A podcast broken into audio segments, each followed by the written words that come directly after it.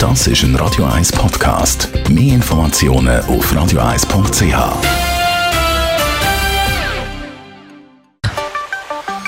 Der Finanzratgeber auf Radio 1 wird Ihnen präsentiert von der UBS.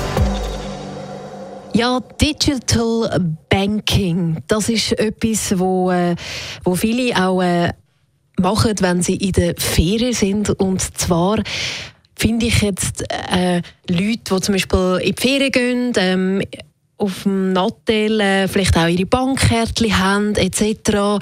Aber jetzt auch von der Sommerferien zurückgekommen sind und dann gemerkt haben, ach, immer das viele Bargeld, ich soll doch das irgendwie anders lösen.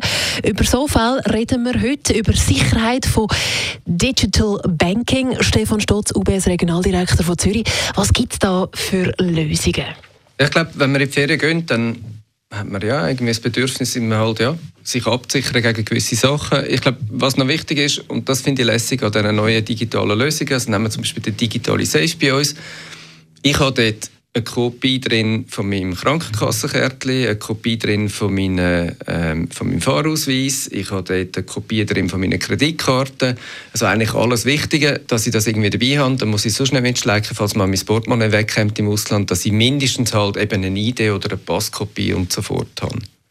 Also du hast jetzt gesagt, Ausweiskopie hast du digital dabei. Gibt es noch andere Sachen, die man noch äh, kann, muss beachten oder kann die Sicherheit erhöhen?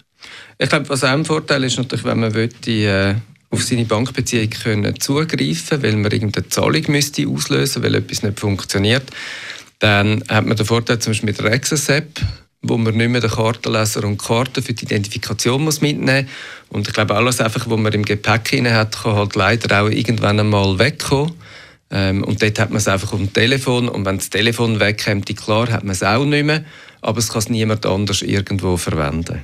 Wenn man jetzt trotzdem beraubt wird, wie muss man dann so ein bisschen reagieren, dass das äh, doch noch einigermaßen glimpflich ausgeht?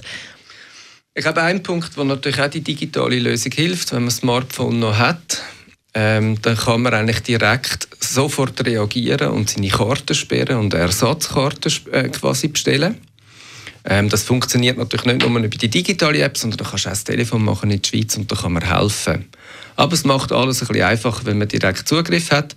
Ich glaube, was auch noch spannend ist, im Ausland ähm, haben viele Leute haben gesagt, ja, ein gutes Gefühl mit den Kreditkarten, was ist jetzt abgezogen worden und so fort.